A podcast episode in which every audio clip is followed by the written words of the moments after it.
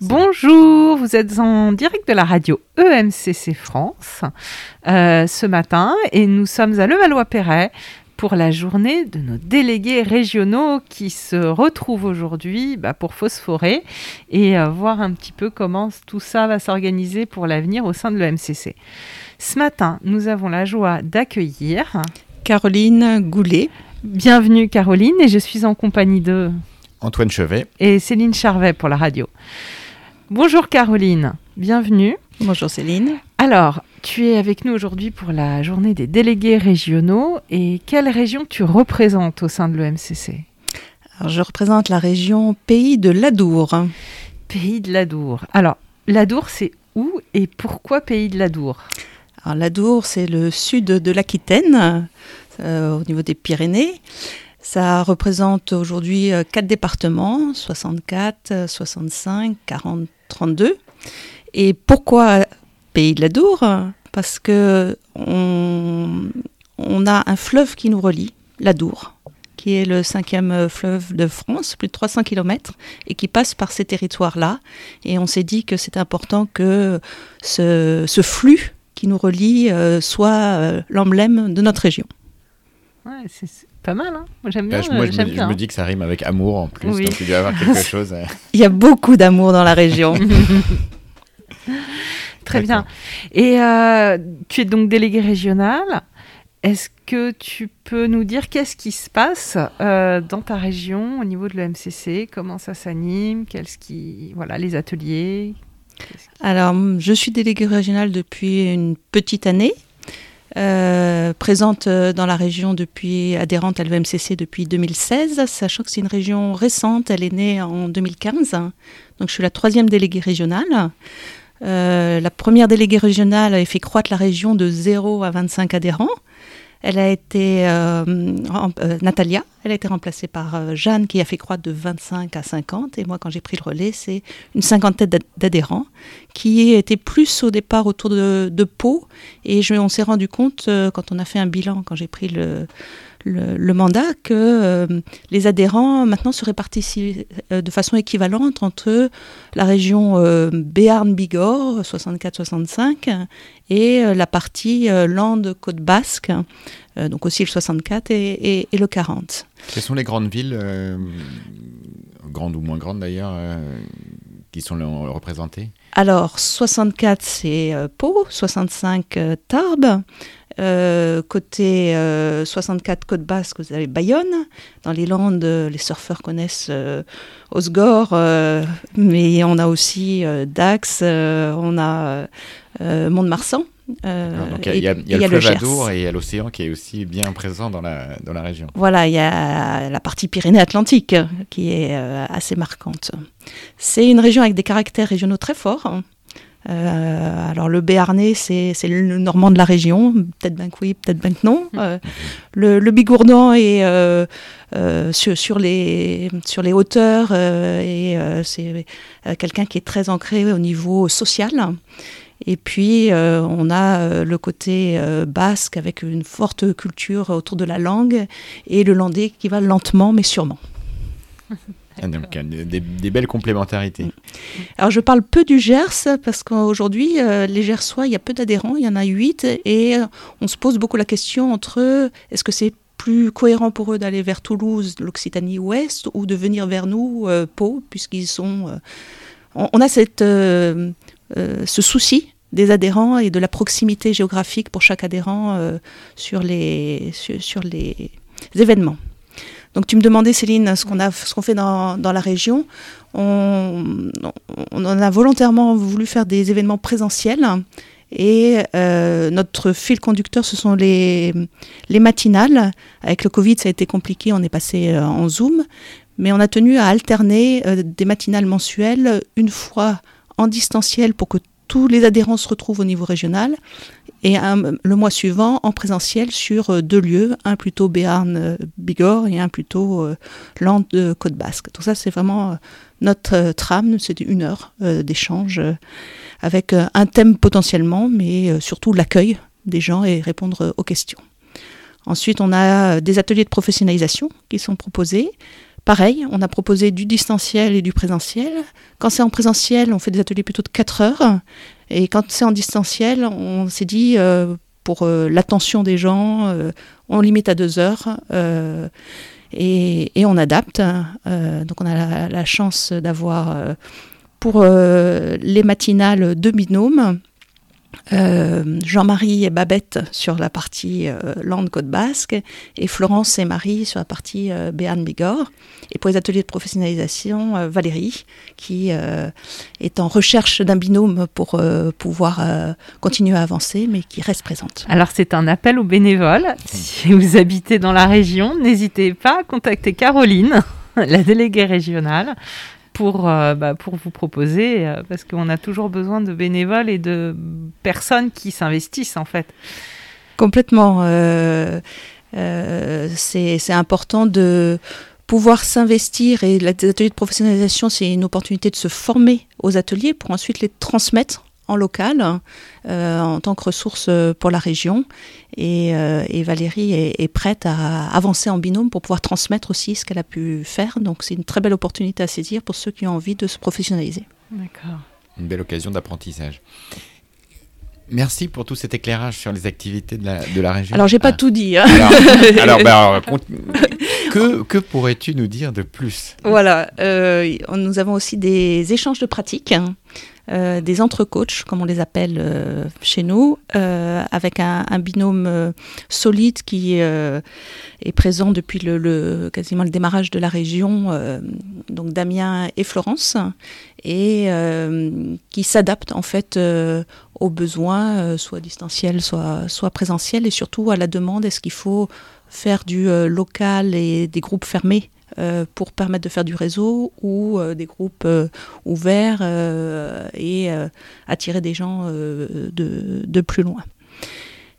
donc ça fait neuf personnes au bureau. J'espère que j'ai nommé tout le monde. Donc quatre responsables de pôle, donc pour les deux côtés de, la région, une personne volontaire en plus pour animer les matinales, et, les ateliers de professionnalisation et les entre-coachs. D'accord, donc mm. beaucoup de beaucoup d'engagement et de générosité pour partager, en tout cas avec tous les tous les adhérents. Euh, j'allais euh, en venir à un, autre sujet au-delà de cet euh, engagement pour cette région, qui je crois t'intéresse et t'anime parce que tu le connais bien. C'est le coaching interne et l'articulation du coaching interne avec, enfin, du coaching, du mentorat de la supervision, je dirais des métiers de l'accompagnement, donc entre la posture interne et euh, l'articulation avec l'externe. Qu'est-ce que tu peux nous en dire? Alors euh, oui, c'est vraiment euh, mon, mon, rêve, mon objectif de pouvoir mettre en place du coaching interne, d'être coach interne dans ma société.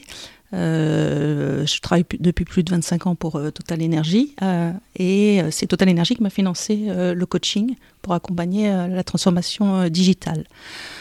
Or, mettre en place du coaching interne dans une grande structure, c'est important d'avoir euh, la déontologie euh, et le cadre bien posé, de manière à ce qu'il y ait une sécurité qui soit posée pour euh, les professionnels de l'accompagnement au sein de l'entreprise. Donc, pour le moment, le coaching interne est en émergence dans ma société et je me suis appuyée sur le MCC pour pouvoir mûrir euh, euh, ce coaching interne et pouvoir euh, rester ressource pour que ça puisse se construire. Donc j'ai participé à la commission coaching interne avec Guylaine quand elle, a été montée. J'ai participé à, la, conférence internationale qui a eu lieu à Paris sur le coaching interne en 2018. Et c'est là où on voit toutes les ressources nationales et internationales en fait de l'EMCC. Et aujourd'hui, je suis membre de la commission interne avec Annick Richet. Euh, le souci vraiment euh, qu'on a, c'est de ne pas opposer les pratiques et de bien articuler. Un coach interne ne pourra pas prendre tous les sujets. Euh, déjà, il y a différents niveaux. Il y a le coaching individuel, il y a le coaching collectif et le coaching d'organisation.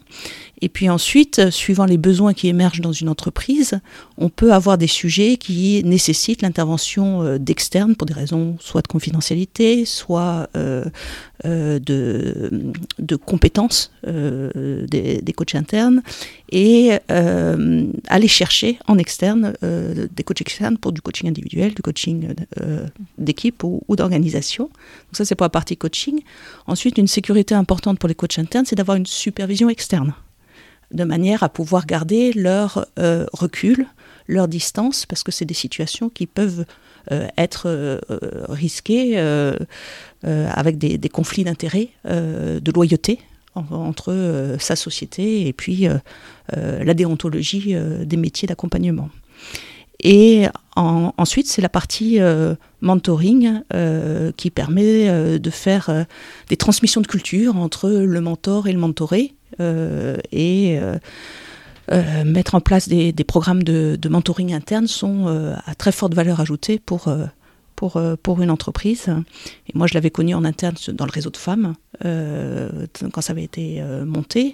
je l'ai connu en reverse mentoring pour du, digital, avec les digital natifs qui étaient les mentors. Donc, c'était les jeunes qui accompagnaient les plus anciens. Donc, il y, a plein de protocoles possibles et c'est important de pouvoir se ressourcer avec une fédération euh, qui euh, reste garante en fait euh, de la professionnalisation, de, de, la déontologie et pouvoir intervenir en entreprise en parallèle.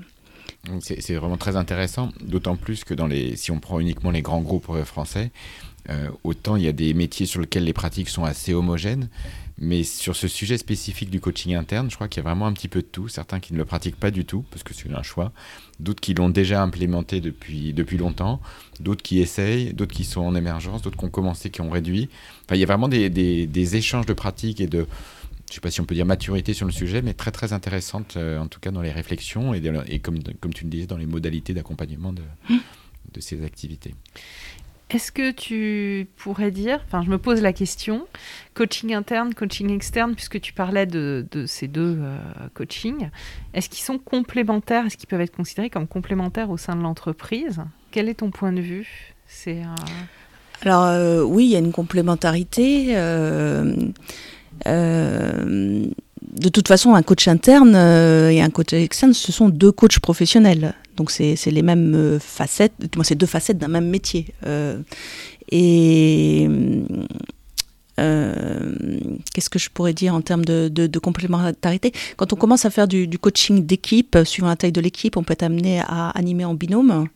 Euh, ça peut être intéressant d'avoir euh, un binôme interne-externe, parce que le coach interne pourra amener euh, la grille de lecture de la culture d'entreprise, et le coach externe pourra être garant de garder la bonne distance au moment de l'animation. Et en coaching d'organisation, en général, on, fait un montage d'une équipe de coachs. Et dans cette équipe de coachs, il y a certains qui sont coachs internes et d'autres qui sont des externes. Et euh, pour réaliser correctement ce coaching d'organisation, c'est important de bien se connaître, euh, de, bien se connaître et de bien se reconnaître euh, dans, une région. et c'est vrai que pour moi, l'enjeu dans le sud-ouest, dans les pays de la Dour, c'était la structuration du marché du coaching. C'est une région où le, le, coaching était peu connu, peu euh, peut, expliciter euh, et donc déjà faire connaître et comprendre quel est le positionnement du coaching par rapport au consulting, du coaching par rapport au mentoring, du euh, coaching par rapport à la supervision, ou encore d'autres métiers d'accompagnement, la facilitation, et ensuite avoir les bons professionnels en local pour pouvoir intervenir sur place. Et euh, du coup, euh, j'ai une petite question aussi, parce que comme dit Antoine, on est curieux euh, à la radio. Qu'est-ce qui t'a amené vers le bénévolat, vers l'engagement au sein de l'EMCC, et qui pourrait aussi un peu donner envie aux personnes qui nous écoutent de venir nous rejoindre à mmh. l'EMCC en tant que bénévole alors déjà, c'est dans mon ADN euh, bénévole, parce que bénévole, c'est avoir envie de bien faire. c'est du professionnalisme, hein. donc c'est important d'être compétent quand on est bénévole hein, pour pouvoir se positionner. Euh, on ne peut pas être bénévole euh, sur tous les sujets, donc c'est important de savoir sur quel sujet on peut apporter sa compétence. Ensuite, pour répondre à ta question, Céline, sur pourquoi l'engagement à l'EMCC, pour ne pas rester isolé. C'est-à-dire que moi, j'ai été formée en 2014-2015 à HEC euh, pour euh, accompagner cette transformation digitale et j'avais pas de père dans mon entreprise. Et pour moi, il était impératif de me rapprocher de mes pairs hein, pour rester euh, en proximité de toutes les pratiques, de pouvoir faire de la formation continue, de l'échange de pratiques et être sûr que je, conserve la bonne déontologie pour agir en interne. D'accord. Merci. Donc être bénévole, c'est être ensemble. C'est être au sein d'un collectif. C'est être, être au sein d'un collectif compétent. D'accord. Bah merci. merci. beaucoup Caroline. Merci beaucoup. On te souhaite beaucoup de, plaisir pour le, et d'intérêt pour le reste de cette journée. Donc c'était Caroline Goulet euh, de, la région des Pays de la Dour. Merci beaucoup et bonne fin de journée. Merci beaucoup, bonne journée. Merci à tous les deux. Au revoir. Au revoir.